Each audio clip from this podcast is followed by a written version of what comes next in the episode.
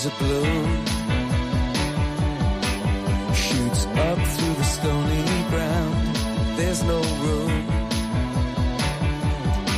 No space to rent in this town. You're out of luck. And the reason that you had to care, the traffic is stuck. And you're not moving anywhere. Comienza en Radio María Sexto Continente. Con el obispo de San Sebastián, Monseñor José Ignacio Munilla.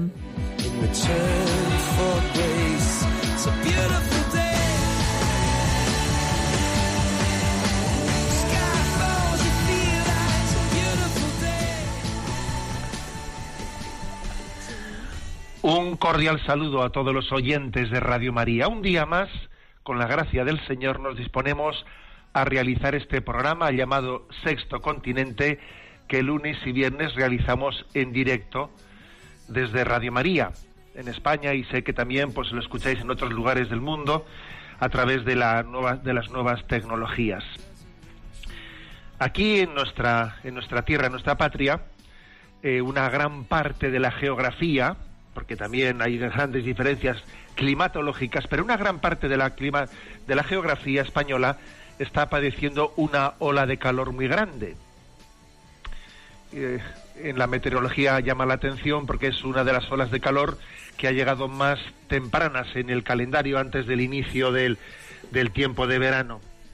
Ayer uno de vosotros me enviaba pues una, una fotografía obtenida en una calle de Sevilla bajo 43 grados de temperatura en la que dos eh, religiosas con un, eh, con un estricto hábito que son hermanas de la cruz de Santa Ángela y Santa, y Santa María de la Purísima bueno pues ellas van por la calle en medio de un calor terrible ¿no? y con un hábito, mm, vamos, llamativo ya en otro, en otras climatologías, pero encima bajo esas temperaturas, un hábito muy estricto que, que cualquiera que, se, que las pueda ver en estos días, pues se, se pregunta cómo se puede aguantar el calor con un hábito, un hábito así. Bueno, me ha parecido una oportunidad para enviar esa foto a las redes haciendo el siguiente comentario, ¿no? Todo sacrificio realizado por amor nos integra en el misterio de la cruz de Cristo. Y ha sido interesante ver los comentarios de eh, enviado a las redes sociales. Este comentario, pues ver las reacciones, ¿no?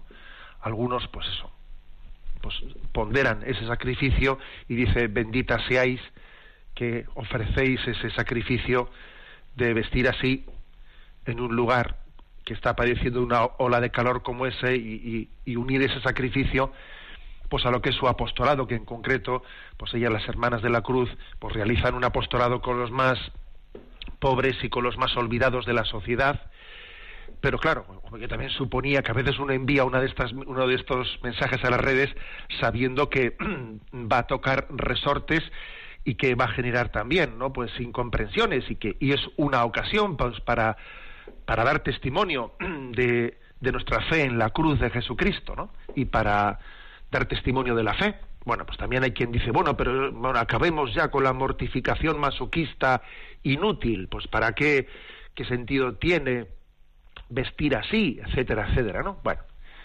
em, sin duda alguna estamos nosotros mm, muy afectados, no tanto ya por una ola de calor, sino por una ola de secularización en la que sin darnos cuenta nos hacemos enemigos de la cruz de Cristo.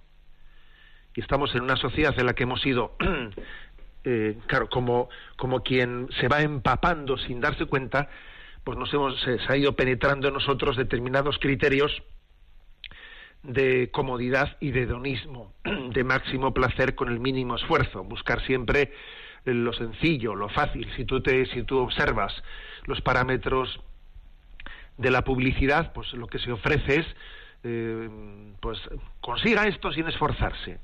¿Eh? Pues esto, pues tomando una pastilla, apretando un botón, sin necesidad de, esfor- de esforzarse. ¿eh? Se, ha ido, nos hemos ido empapando de un tipo de valores que rechazan la cruz. ¿eh? que rechazan el, el sacrificio, que van siempre por el camino, por la puerta ancha, no por la puerta estrecha. ¿eh? Por la puerta ancha siempre. ¿eh? Bueno, pues obviamente el que de vez en cuando alguien, en situaciones como estas, nos dé un testimonio de, de ir por la puerta estrecha, a mí me parece que es un regalo de Dios que ilumina nuestras conciencias, las ilumina. No nos hagamos enemigos de la cruz de Cristo, abracemos las cruces de la vida. Y, la verdad es que cuando alguien eh, supone un testimonio para nosotros en abrazar las cruces de la vida, pues hagamos de ello una lectura diciendo, algo me está queriendo decir Dios, ¿no me estaré yo aburguesando? ¿No estaré también yo haciéndome enemigo de la cruz de Jesucristo? El hecho de que estas religiosas, concretamente las que salen en esa foto, ataviadas con ese hábito, ¿no? Ese hábito tan estricto, pues sean de una congregación que se llama Hermanas de la Cruz, me parece que es bastante bastante significativo, ¿no? Nosotros no seamos enemigos, seamos también hermanos de esa cruz de Jesucristo. Un testimonio, por cierto, también para iluminar esa excusa que solemos tomar pues para la falta de modestia en la manera de vestir, que a veces el calor es excusa ¿eh? para la falta de modestia en el vestir. Luego llega el invierno y cuando, cuando en el fondo en la climatología requeriría pues eh, taparse del frío, la falta de modestia no le importa pasar frío, ¿sabes? Yo, en pleno invierno uno ve determinadas formas de vestir por las noches que dice, fíjate tú, si es abrazar, entre comillas, ¿no? Si estás abrazando el sacrificio por inmodestia, porque lo que tu cuerpo te pediría esta parte, pero tú sin embargo en pleno invierno alabas así por la noche, pues de fiesta, porque es que es curioso esto. Nos hacemos enemigos de la cruz de Cristo, pero luego sin embargo, sin embargo, bajo, bajo la tentación, bajo la acción del tentador, somos capaces de asumir incomodidades superiores. Bueno, bien es verdad que todo esto lo digo desde San Sebastián, que tiene poco mérito decirlo desde San Sebastián, claro, porque San Sebastián, pues estamos fresquitos, con 18 grados, incluso con llovizna, y claro, pues dice uno, jolín, qué fácil se predica desde San Sebastián a los de Sevilla, pues sí, ya lo sé, ¿no? Pero como decía Santa Teresa, cuando perdiz, perdiz, y cuando penitencia, penitencia. ¿eh? Entonces, bueno, pues cada uno, en cada momento vamos a vivir nuestra, nuestra llamada. Bueno, pues estamos en un programa de Sexto Continente que tiene también una interacción con vosotros en la cuenta de Twitter arroba obispo Munilla, en el muro de Facebook que lleva mi nombre personal de José Ignacio Munilla y también la cuenta de Instagram con el nombre de obispo Munilla y sobre todo hay una, un email un email que es sextocontinente arroba radiomaria.es en el que podéis hacer llegar vuestras bueno, pues vuestras aportaciones, preguntas, etcétera. ¿eh? Con un poco de paciencia, pues os, intentaremos atenderlas todas. Bueno, ¿qué tema primero voy a tratar? Bueno, quiero hoy, eh, he dedicado dos programas, y este será el último, a hacer una presentación de algunos aspectos ¿no? de la carta pastoral conjunta que hemos escrito los obispos del País Vasco y los de Navarra, eh, publicada el día de Pentecostés, con el título Me enseñarás el camino de la vida, eh, desafíos contemporáneos de la educación. Me enseñarás el camino de la vida es un versículo del Salmo 15, ¿eh? muy hermoso. Y voy adelante, ¿no? En algunos comentarios sobre vamos, en algunos aspectos. No pretendo mm, hacer toda una exposición ordenada capítulo por capítulo, que sería eso pesado, sino elijo algunas, eh, algunos aspectos que nos pueden iluminar eh, nuestro, nuestro día a día sobre principios y contenidos fundamentales de la educación. ¿no? Lo primero, a ver, reafirmarse que aquí la clave para poder, eh, para poder educar y para poder ser educados es estar enamorados de la verdad. ¿eh? Ya sé que esta frase que acabo de decir, pues no, no es muy políticamente correcta. Desde luego se habla poco de estar enamorados de la verdad, ¿eh? pero es que partimos de un principio fundamental, ¿no? De la existencia de una realidad que se nos da y no que nos la fabricamos. Y estamos llamados a penetrarla, a descubrir su inteligibilidad, más allá de mi subjetividad. O sea, existe una verdad y además es cognoscible en, la en cierta medida. Ya sabemos que hay un misterio que no podemos llegar a, eh, a vislumbrar, pero es, o sea, no solamente existe, sino que Dios nos ha dado una capacidad, una cierta capacidad de, de conocerla, más allá de nuestra subjetividad. O sea, creemos en ello. De lo contrario, os decía eh, el programa anterior que educar sin creer en la verdad es como enseñar a nadar en una piscina que no tiene agua. Es que hacemos el ridículo. El educador, el educador por lo tanto tiene que ser, o sea, tiene que estar siempre en contra del nihilismo, siempre en contra del relativismo. O sea, porque cree, cree en que hay una verdad, un sentido de la existencia, más allá del pragmatismo, más allá de hacer las cosas según mi propio deseo. Es, o sea, todo educador, por, por, por, por definición, por sistema, tiene que estar en contra en contra del nihilismo y del relativismo. Y además de eso, además de eso, pues el educador tiene que prepararse, y lo digo por, no estoy hablando únicamente del sistema escolar, ¿eh? que aquí por educador entendemos, pues también los padres, también cualquiera de nosotros que estemos llamados a hacer apostolado en la vida, el educador, además de tener esa firme creencia en la verdad, debe también de preguntarse, cuestionarse, de qué manera, de qué manera yo haría atrayente esa verdad. Intentar mostrar que esa verdad, además de ser verdadera, además es que es buena y es que es atrayente y es estimulante. Entonces, conseguir que eso sea así, eh, conseguir que lo bueno resulte atrayente, es todo, es todo un reto. ¿eh? Porque el drama suele ser lo, contrario, ¿no? El drama suele ser que a veces lo malo resulta atrayente y lo bueno resulta aburrido.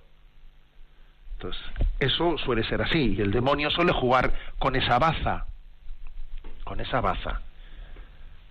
Oye, ¿por qué, por qué será que, que cuando te dice, te dice el médico, ¿no?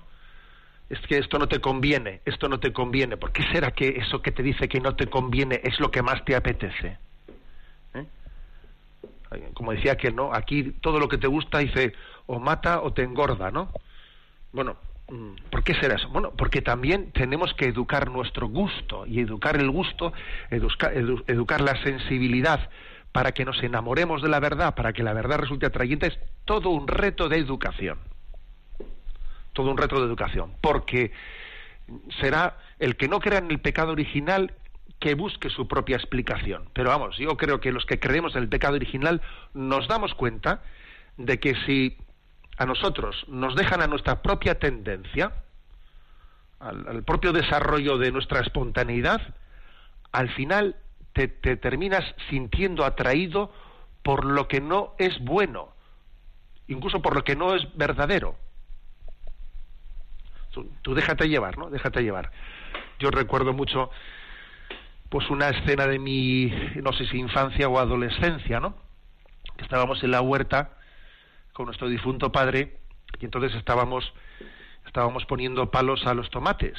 ¿eh? Se pone palos a los tomates para que la planta crezca para arriba y se le ponen lazos, ¿no? Para atar la planta del tomate al, al palo, ¿no?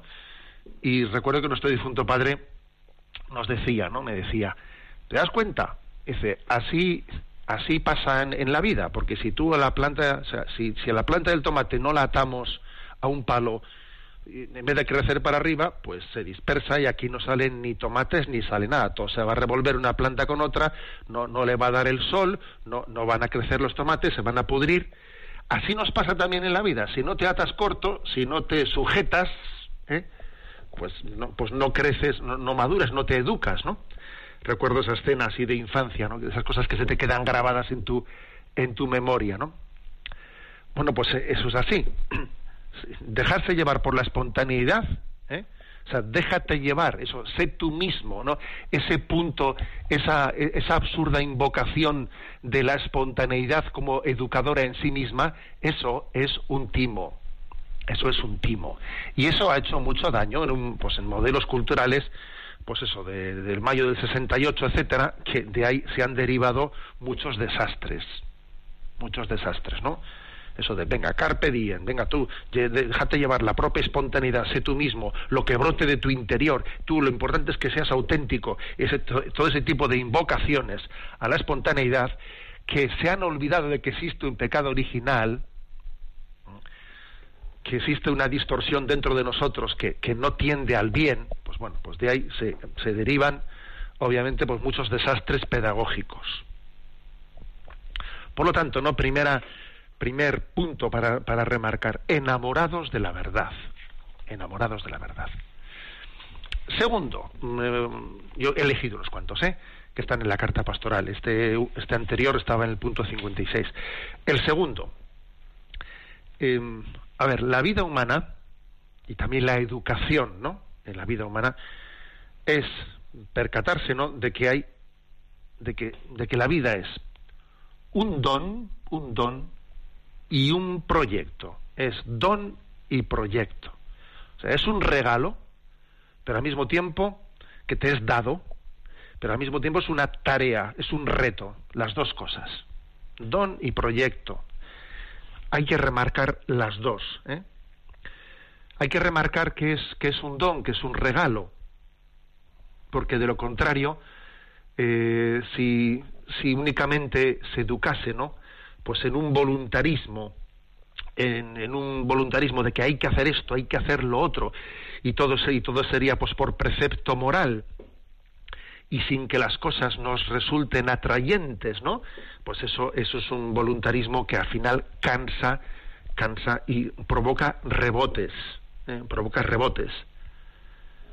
Educar solamente con el deber ser, con el deber ser, tiene un recorrido corto corto. Eso que muchas veces me habéis escuchado, de que eh, el burrito, el burro se mueve, se mueve, digamos, desde dos motivaciones, ¿no? Una desde el palo que viene por detrás dándole si no se mueve, pero otra desde la zanahoria que se le pone por delante y que le estimula para caminar, pues porque quiere comer la zanahoria, ¿no? Y tiene que haber un equilibrio entre ambas cosas, entre ambas cosas. Las dos son necesarias, ¿eh? No seamos ingenuos que a veces también ¿eh? solo con la zanahoria mm, no nos movemos, también hace falta el palo por detrás, pero solo con el palo por detrás, mm, mal asunto, mal asunto. Lo que vamos a hacer es espantarlo, que salga corriendo, pero no hacia el sitio que nosotros quisiéramos que fuese, ¿no? Lo de la zanahoria y lo del palo conjugados, bueno, pues todo, toda imagen, ya sé que, ¿eh? que nadie pretenda hacer de esta imagen una tesis doctoral, ¿eh? sino entender un poco el sentido en el que la digo. La vida es un don, es un regalo y es, y es un reto.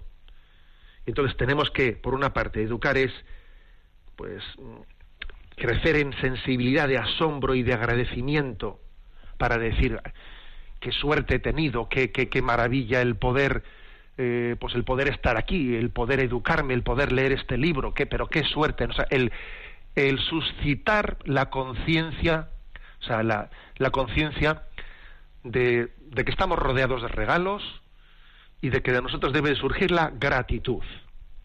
¿eh? Tener esa visión, esa lectura, lectura de gratitud y de asombro en la vida y no amargada y no pesimista y no viendo siempre lo malo y porque así no se va a ningún lado. ¿eh? Para poder educar hay que pues hay que suscitar esto, una conciencia de que de que soy un privilegiado, de que mira cuántas cosas cuántos, cuántos dones me rodean y yo igual no los valoro, no los estimo, ¿no? O sea, suscitar esa capacidad de asombro y de agradecimiento. Si no, la educación es imposible. ¿Eh? Para que ello me, me suscite un deseo de, de, de, de, persecución, ¿no? de conocer mejor esos valores por los que me siento atraído. Que es un poco como la zanahoria que decíamos, ¿no? Que mueve ese, que mueve ese burrito. Pero también al mismo tiempo hay que, mm, hay que educar en que, en que todo requiere esfuerzo y que no, no valen las chapuzas, no valen el entusiasmarme y luego dejarlo todo todo a medias, no vale hoy hoy me he levantado así y al día siguiente me levanto ya que me he cansado, ¿no? O sea, mm, o sea, hay que hay que educar también en el esfuerzo, en que en que la educación requiere constancia, perseverancia, orden, método. Luego, la educación es una conjunción equilibrada entre estos dos aspectos, ¿no? Educar en la sensibilidad de ver la vida como, como un gran regalo, un gran regalo, y al mismo tiempo tener conciencia de que es un proyecto que se te entrega para el cual tienes que luchar, tienes que sacrificarte, tienes que ordenarte. Ambas cosas tienen que estar conjugadas ¿no? en la visión de la vida. Bueno, vamos a ver si esta canción os, recuerda algo. ¿eh? también esas canciones que nos han acompañado durante nuestros ¿eh? años, años anteriores, a los que hirió el amor de Pedro Ruiz Blas.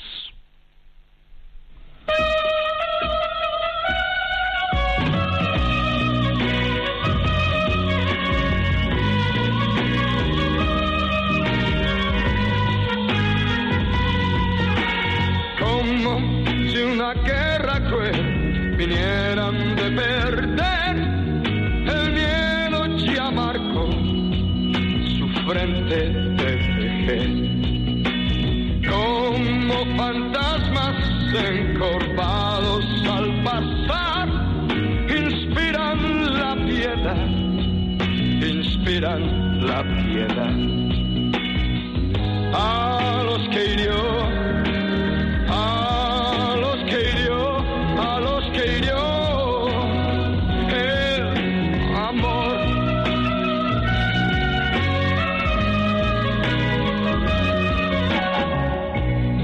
Como en una guerra cruel, quisieron ofrendar sus vidas a los que ya, ya no se acuerdan más. Gritan, tratan de aparentar el amor y vivir, sí, para justificar un pasado feliz.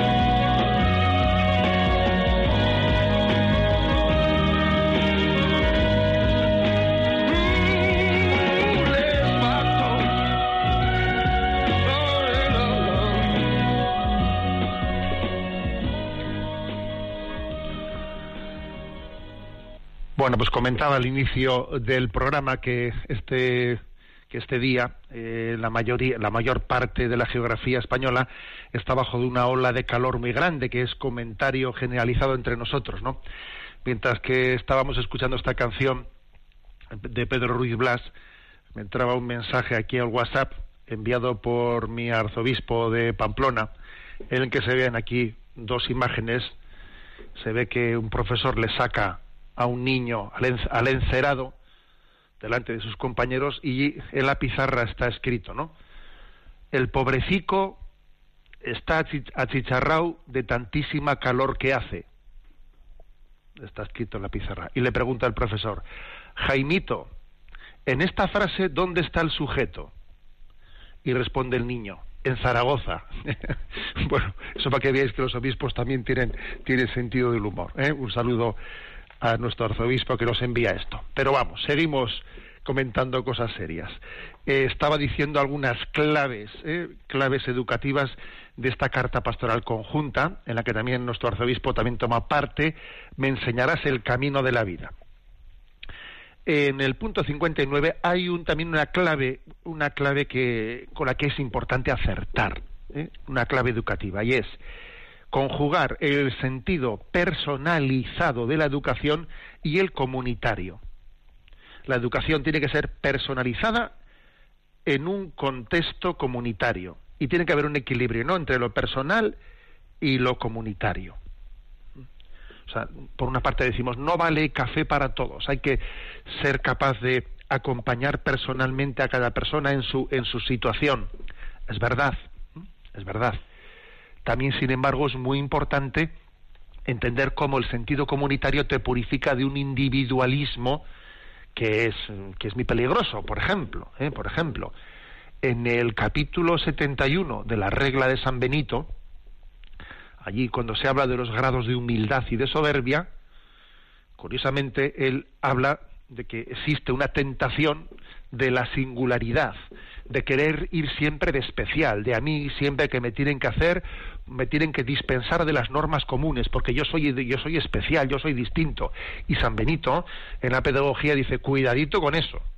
Él lo considera el cuarto grado de, cuarto grado de soberbia, dentro de los doce grados de, humildad y de soberbia de San Benito, ¿no?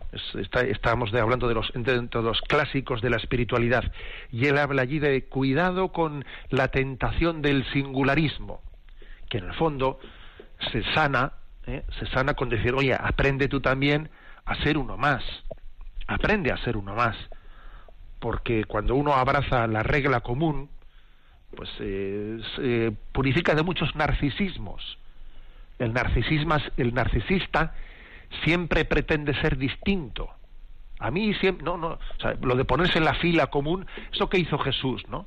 De ponerse en la fila de los que se iban a bautizar en el río Jordán, ese ponerse en la fila es, es impresionante por parte de Jesús, ¿no? Que siendo él el Hijo de Dios, siendo el elegido del Padre, se pusiese en la fila ¿eh? detrás de un pecador y delante de otro y, se hiciese, eso forma parte de la pedagogía, ¿eh? forma parte de la pedagogía. Ahora, también digamos que existiría el riesgo contrario, el no ser capaz de detectar que, cada persona requiere también su nivel de acompañamiento y de personalizado. Y eso bien lo sabe una madre que dice todos los hijos son distintos, cada uno requiere pues una atención un poco personalizada. Esto también es verdad, ¿eh? y también eso pues en la, eh, pues en la escuela esto también es necesario las tutorías los encuentros personales no ser capaz de... Es muy importante esto. Y, entender, entender que, que, por ejemplo, ¿no? Pues eh, cuando mm, no decir enseguida que, que es discriminatorio, discriminatorio que a dos personas se les trate de manera distinta, ¿no? Porque, a ver, tan discriminación es tratar por igual las situaciones diversas, ¿eh? Como tratar de forma diversa las equiparables. No, las dos cosas son discriminación. ¿eh? Es discriminación tratar por igual las situaciones diversas. Si son diversas, hay que tratarlas diversamente. Y también es discriminación tratar de forma diversa las equiparables. Oye, si estamos en situaciones equiparables, pues por favoritismos y por lo que sea, no las trates de forma diversa. Luego aquí hay un equilibrio importante eh, entre ese sentido personal y ese sentido comunitario. Y además también en la convivencia, en la convivencia hay que aprender a tener un sano equilibrio entre entender que, oye, mira, que, hay que tener paciencia con los, ¿eh? Con los defectos de los demás, tú no vas a cambiar, eh, tú, no, no pretendas tú cambiar de un plumazo a los demás, tienes que aprender a aceptarlos y a tener paciencia con ello, y eso educa mucho, y al mismo tiempo no pactar con la mediocridad, sino intentar siempre un poco superarla. Esos dos principios también son importantísimos en una buena educación. ¿Cómo conjugar eso, no? La paciencia ¿eh? con los demás, que no voy a ir yo aquí yo del salvador del mundo, ten paciencia, ¿eh? pero tampoco pactes con la mediocridad. ¿Y cómo se conjugan esas dos cosas? Oye, pues en las obras de misericordia, en las obras de misericordia espirituales están las dos, porque dice corregir al que yerra y dice también sufrir con paciencia los defectos del prójimo. Luego las dos cosas hay que integrarlas. ¿eh? Y entonces quiere decir que es una, una clave importante eh, el equilibrio entre, el, entre, entre la educación personalizada y al mismo tiempo integrada en el sentido comunitario. ¿eh?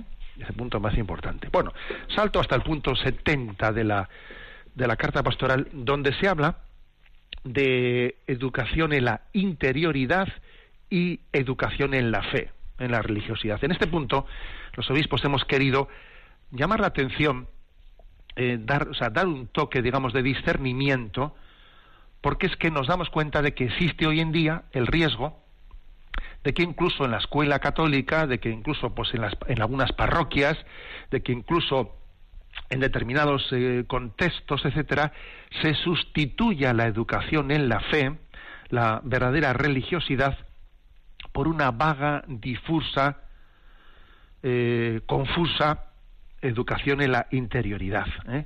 Entonces dice aquí este punto, la educación en la fe como respuesta al deseo profundo de trascendencia del ser humano revela el sentido último de la existencia. No basta con una educación de la interioridad, que es insuficiente. Bueno, lo digo un poco por los que no conocen nada de esto de la educación en la interioridad, ¿no? Pues a veces por educación en la interioridad se, se, entiende pues educar primero pues en el silencio interior, en saber escuchar, en tener sensibilidad, en bueno, pues una educación que en el fondo más que religiosa se está un poco desarrollando en un ámbito psicológico, ¿eh? psicológico pedagógico, ¿eh? pero claro, no llega eh, a, ese aspecto de la trascendencia, ¿no? Por eso dice aquí, no basta con una educación de la interioridad, que es insuficiente y podría considerarse como una etapa previa al cultivo propiamente dicho de una verdadera espiritualidad, que incluye los contenidos, ¿no? de la experiencia cristiana, que incluye el camino del discipulado de Jesús, el encuentro con Dios, su modo de obrar, la moral, o sea, la llamada a la conversión, para edificar el reino de Dios, la participación en los sacramentos, en la oración, ¿eh? la profesión de fe, en el credo. Claro, la educación en la interioridad se queda en un paso muy previo, previo, previo, previo, ¿no? Que es la capacidad, bueno, pues eh, educar en, en la serenidad, en saber escuchar, etcétera. Claro que a veces uno dice, pero bueno, es que ¿cómo te vas a poner a hablar a los chicos en la escuela de, del credo y de la moral si, si no saben estar quietos, ¿no? Pues primero habrá que educarles un poco en la... A ver, yo no creo que ahí tiene que ser primero o segundo, porque como, como digas primero y segundo, a ver si no vas a llegar nunca a lo segundo y te vas a quedar en lo primero. ¿eh? Y además, al final confundes lo segundo con lo primero. Yo creo que esa educación en la interioridad, el saber escuchar, no hay que hacerla como una etapa cronológicamente eh, distinta a la de transmitir el mensaje de la fe. Y además es que es obvio que en nuestros días existe el riesgo de que la misma educación de la espiritualidad se olvide de la revelación, pero ya no porque a los chicos no se les puede transmitir, sino porque el propio educador puede tener la crisis de no valorar suficientemente la revelación. ¿eh? El, el, hecho más original del cristianismo no es tanto el que Jesús sea pues un maestro de la introspección de que pues eso no que Jesús está muy lejos de esos modelos que hoy en día vienen de, de Oriente de que aquí lo importante es la introspección conócete a ti mismo eh, busca tu silencio interior concéntrate. Eh, Jesús está muy lejos de todo eso. Lo cual no quiere decir que no haya que enseñar a tener un dominio de, de no pero a ver Jesús está la esencia de la espiritualidad cristiana no es el concéntrate, busca tu silencio interior, no, esa no es la esencia. La esencia de la espiritualidad cristiana es más bien la otra, es ofrécete, ofrece tu vida, sal de ti mismo, o sea, sé sacrificado, sé entregado. Luego, ojo con, eh, con que bajo capa de educación en la interioridad desviemos el centro de gravedad de lo que es el cristianismo. Es Dios el que ha tomado la iniciativa de buscar al ser humano. Luego, no podemos reducir la experiencia cristiana a una exploración de nuestra interioridad. ¿eh? Porque es Dios el que ha venido a buscarnos, no yo el que busco mi, mi paz interior. No sois vosotros los que me habéis elegido, soy yo el que os he elegido a vosotros. Insisto, ¿eh? que aquí en esta carta se dice que la educación en el silencio, las disposiciones interiores, es un mensaje de alguna manera pre-evangélico. Aquí lo importante además es, o sea, clavemente es abrirnos a la revelación de Dios, ¿eh? acogida. Bueno, pues este punto, como digo, creo que es importante. Y en el punto 73, también aquí se habla de un tema que es muy de nuestros días, que es, a ver, educación y nuevas tecnologías. En el momento actual, la utilización de las nuevas tecnologías de la información y de la comunicación, eh, de modo particular las redes sociales, constituyen un desafío para el desarrollo de la persona. ¿eh? Y se debe promover una atención educativa especial para un acceso bien orientado a los medios informáticos y al uso seguro y responsable de los contenidos en la red. Esto, estoy leyendo estas frases últimas de la carta pastoral, ¿no? Uno de los grandes retos actuales de la educación es la de la integración del humanismo y las nuevas tecnologías. He aquí un nuevo reto, cómo integrar humanismo y nuevas tecnologías. La tecnología al servicio del hombre y no el hombre al servicio de la tecnología. Eso de que el señorío, eh, Jesús, es Señor. Y Él también, cuando nos quiere hacer participar de su señorío, esto también se, se tiene que traducir en, nuestra capacidad de utilizar eh, la, tecnología sin que nos esclavice la fuerza con la que están proliferando eh, estas nuevas tecnologías exige un esfuerzo de adaptación y una educación en un uso adecuado, ¿no? Y mirando de modo retrospectivo, pues uno tiene que reconocer que las nuevas tecnologías no están contribuyendo a la liberación del ser humano, siempre por lo menos. Muchas veces, paradójicamente, nos facilitan mucho las labores, pero las personas viven cada vez más estresadas, más ocupadas, y tienen más dificultades para dedicar más tiempo a, la, a su vida familiar, a la vida religiosa, por ejemplo, al cultivo de las amistades, a la lectura, porque uno dice, oye, si la tecnología te ayuda a hacer, por ejemplo, lo que antes hacías de una manera costosa, ahora puedes hacerlo en menos tiempo gracias a la tecnología, pues entonces te tenía que quedar más tiempo para dedicar, pues, para dedicártelo a ti, ¿no? a la lectura, a la familia, a la oración. Pues no es así la cosa. No es así la cosa. O sea, resulta que cuando tienes más medios técnicos para poder hacer las cosas de una manera más sencilla, menos tiempo, eso, tal y como lo estamos viviendo, al final te está quedando, en vez de más tiempo, menos tiempo para ti. Estamos quedando apresados, ¿no? Luego, como estamos en una carta pastoral sobre la educación, se insiste en que hay que educar en utilizar bien las eh, herramientas, tecnologías, etcétera, etcétera, etcétera. Y bueno, y luego salto eh, salto a los puntos 83, 84, donde allí hacemos una llamada a la importancia de valorar y cuidar de modo exquisito a la persona del educador, de una manera especial en la escuela católica, ¿no?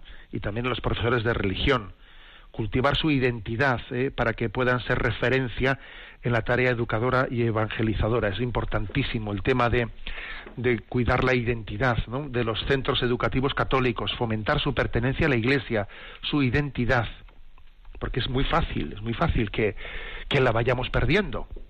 Esto es uno de los dramas, ¿no? Que, haya tantísimos cientos de miles de jóvenes que pasen por la escuela católica, que lleguen a estar eh, en la Iglesia, porque la escuela católica es la iglesia, que llegan a estar seis horas al día y que nosotros no tengamos, eh, o sea, no, no, acertemos ¿no? con la forma de que esas personas sintiéndose, se sientan en casa, se sientan en la iglesia, descubran la especificidad de la... Eso yo creo que en gran medida depende, depende de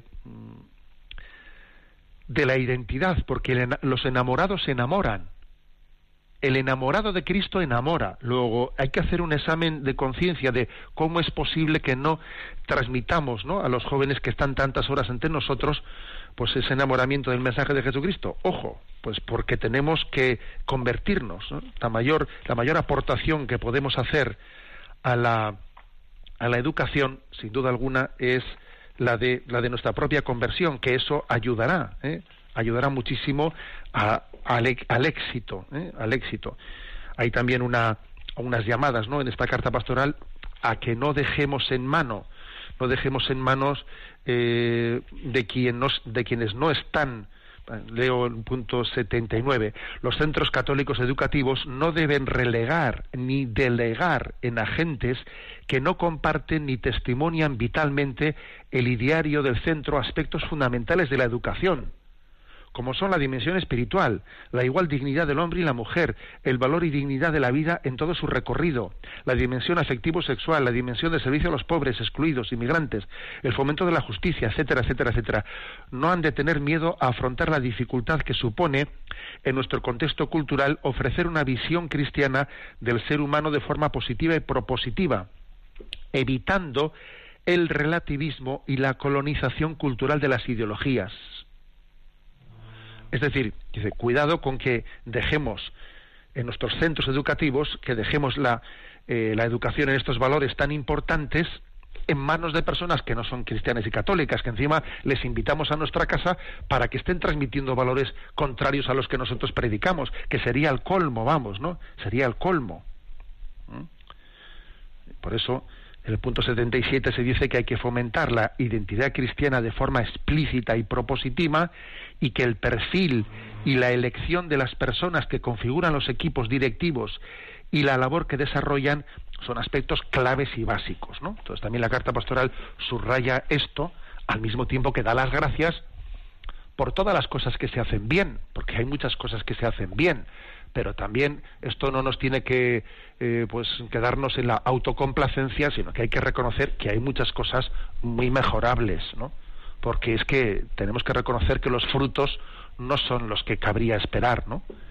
Bueno, pues bueno, está a vuestra disposición. ¿eh? Por internet ya la tenéis a vuestra disposición y por papel pues está ya saliendo estos días. Me enseñarás el camino de la vida. Esta es la carta pastoral eh, publicada por los obispos del País Vasco de Navarra, pues en este contexto de, de, intentar, ¿no? Plantear un, o sea, ofrecer a la a la sociedad un punto de iluminación en este reto educativo. A ver si os suena esta canción.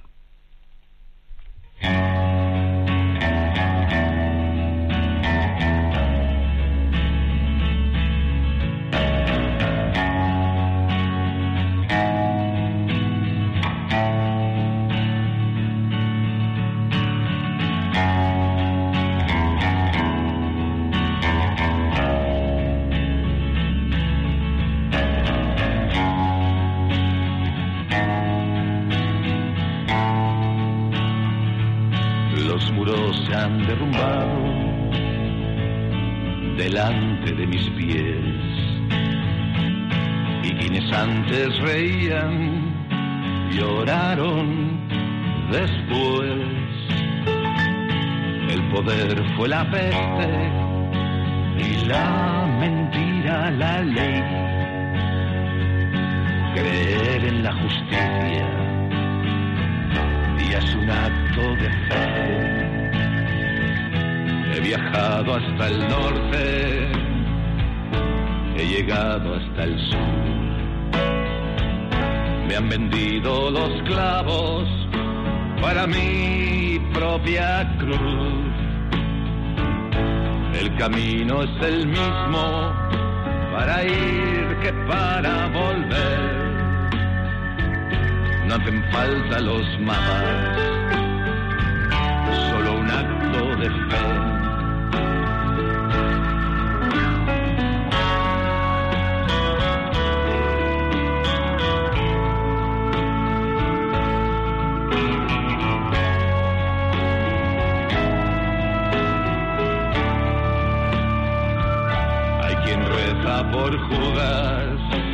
Y hay quien reza por Caín. Quien construye las guerras y quien diseña el fin. Han caído las torres más altas y sé que decir libertad y es un acto de fe.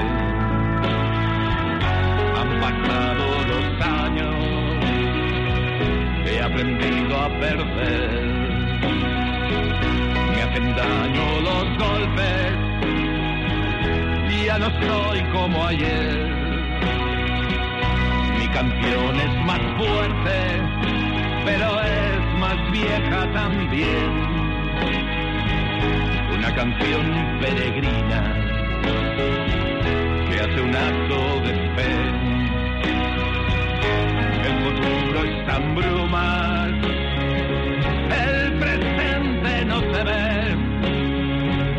La historia es como el hielo que nos hace caer. Solo el amor nos salva y lo hace una y otra vez. Yo te pido que me creas, acto de fe.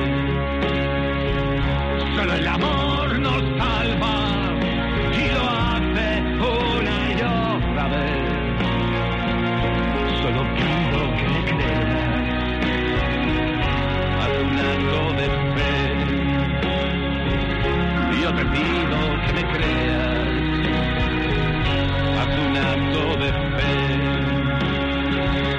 Yo te pido que me creas, haz un acto de fe. Yo te pido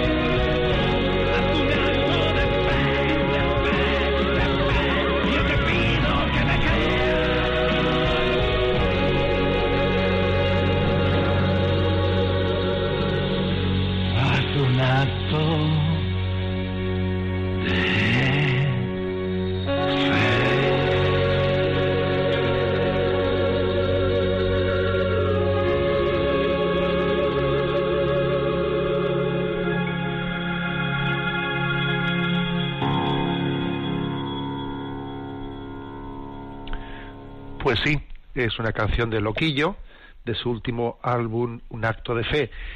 Y es una canción que sería digna de ser analizada. Creer en la justicia es un acto de fe. Decir libertad es un acto de fe. En el futuro hay brumas, no se ve, pero solo el amor nos salva y lo hace una y otra vez. Solo el amor nos salva y lo hace una y otra vez. Solo pido que me creas. Haz un acto de fe. Una canción que cantada por un cantante como Loquillo, que ha llevado pues una pues, pues un itinerario, ¿no?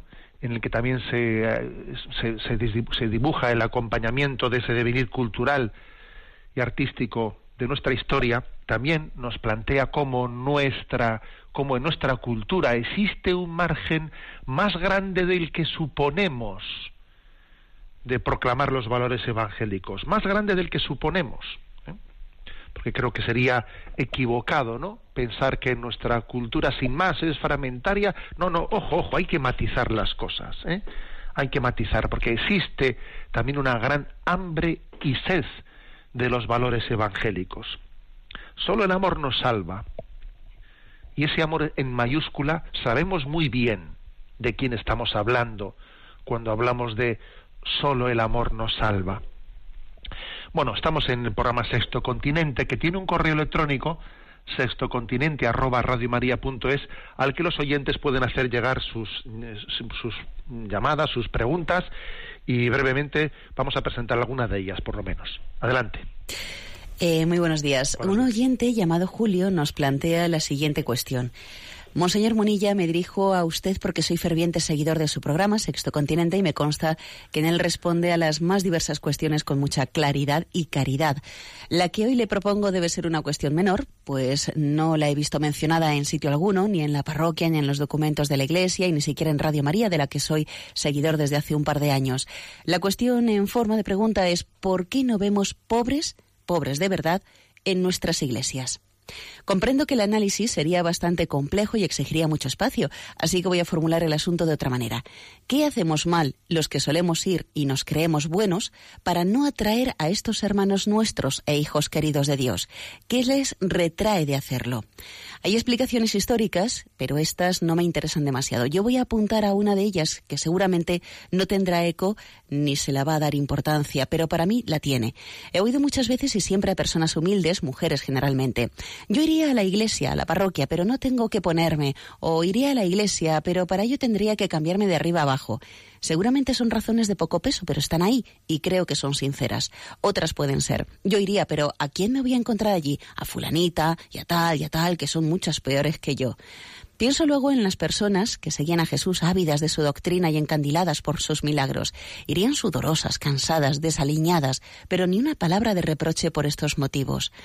Hoy ningún pobre pobre, de esos que encontramos solicitando nuestra ayuda por calles o plazas, se atrevería a entrar en nuestros templos, entre otras cosas porque todos les daríamos de lado. No vemos qué harta frecuencia que en un banco de nuestros eh, templos pueden hacinarse hasta ocho personas porque son familiares o amigas, mientras en el banco contiguo hay una sola persona más sola que la una porque ha acudido sola y nadie la conoce.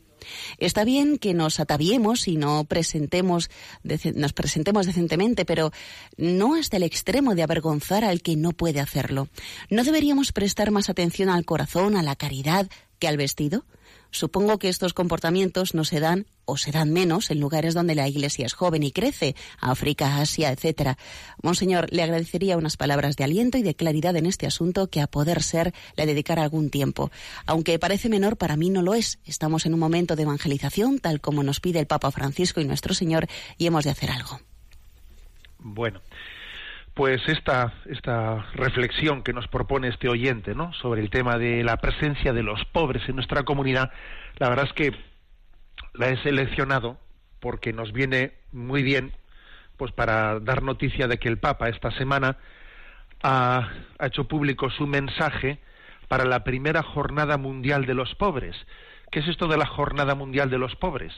Pues fue una intuición del Papa al finalizar el año de la misericordia el Papa convocó allí, convocó en Roma a los, a los pobres también para que pudiesen ganar el jubileo, los pobres, los que están en la calle, ¿no?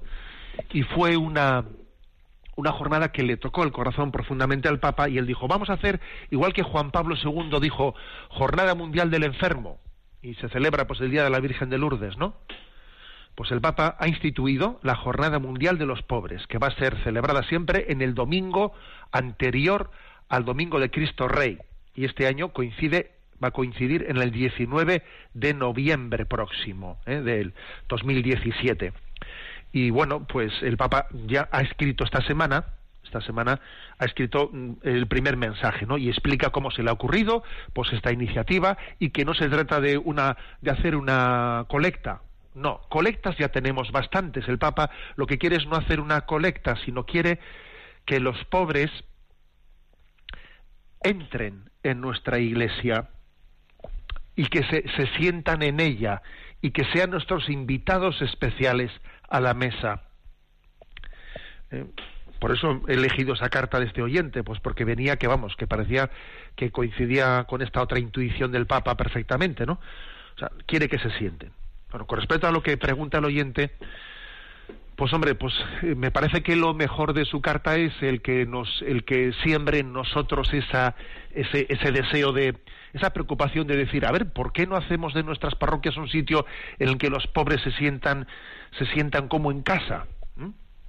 Yo creo que la explicación de por qué eso no es así será compleja, Yo sé que habrá contextos culturales muy distintos entre los que estemos escuchando esta, este programa. Por ejemplo, el, oyente formula en el tema de que si la gente cuando va a vestir eh, cuando va a misa, perdón, no, pues se viste o se, se atavía de una manera muy elegante, puede estar acomplejando a otras personas. Es posible que en algunos contextos ocurra eso. Quizás en otros contextos eso de mm, prepararse bien para la misa del domingo ya eso se pasó hace tiempo. ¿Eh? Y no creo que sea ese el elemento determinante, dependiendo de los contextos, ¿no? Yo creo que la, la, clave está en nuestras actitudes y, ojo, también la clave está en que los propios pobres tienen sus tentaciones, como las tenemos todos. También ellos tendrán sus tentaciones, ¿no? Y también tendrán que luchar con ellas, ¿no? Pero obviamente eh, nosotros tenemos que hacer por nuestra parte todo lo posible para que nuestras comunidades parroquiales, para que nuestra parroquia, para que nuestro entorno sea un lugar en el que ellos se sientan a gusto, ¿eh? se sientan a gusto. Y además, como dice el Papa en su mensaje, para que nos dejemos también evangelizar por ellos, porque es curioso que Jesús quiso que los pobres, los últimos, fuesen también una parte importante de ese conducto, de ese, de ese sacramento, de ese instrumento por el que Dios llega a nosotros, ¿no? Una iglesia que se deja impactar, que se deja mover, ¿no? Por, por, por el testimonio de los últimos, de los pobres, pues eh, obviamente es una, una iglesia evangélica, ¿eh? una iglesia evangélica. Y es verdad que los pobres, los pobres nos evangelizan, como también lo hacen los niños. ¿eh? si nos dejamos impactar por su inocencia y también, ¿no? Por los pobres por su por su indigencia, por el depender plenamente, ¿no? de, de la caridad.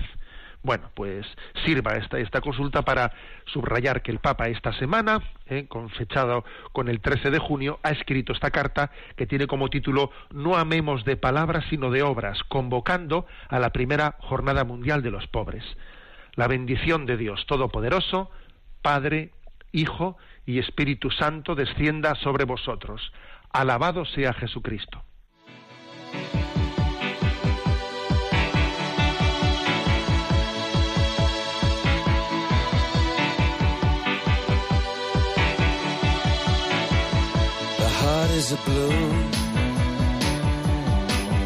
shoots up through the stony ground.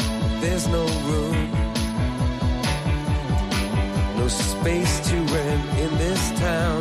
You're out of luck, and the reason that you had to care, the traffic is stuck, and you're not moving anywhere. You thought you found a friend. Han escuchado en Radio María Sexto Continente, un programa dirigido por el obispo de San Sebastián, Monseñor José Ignacio Monilla.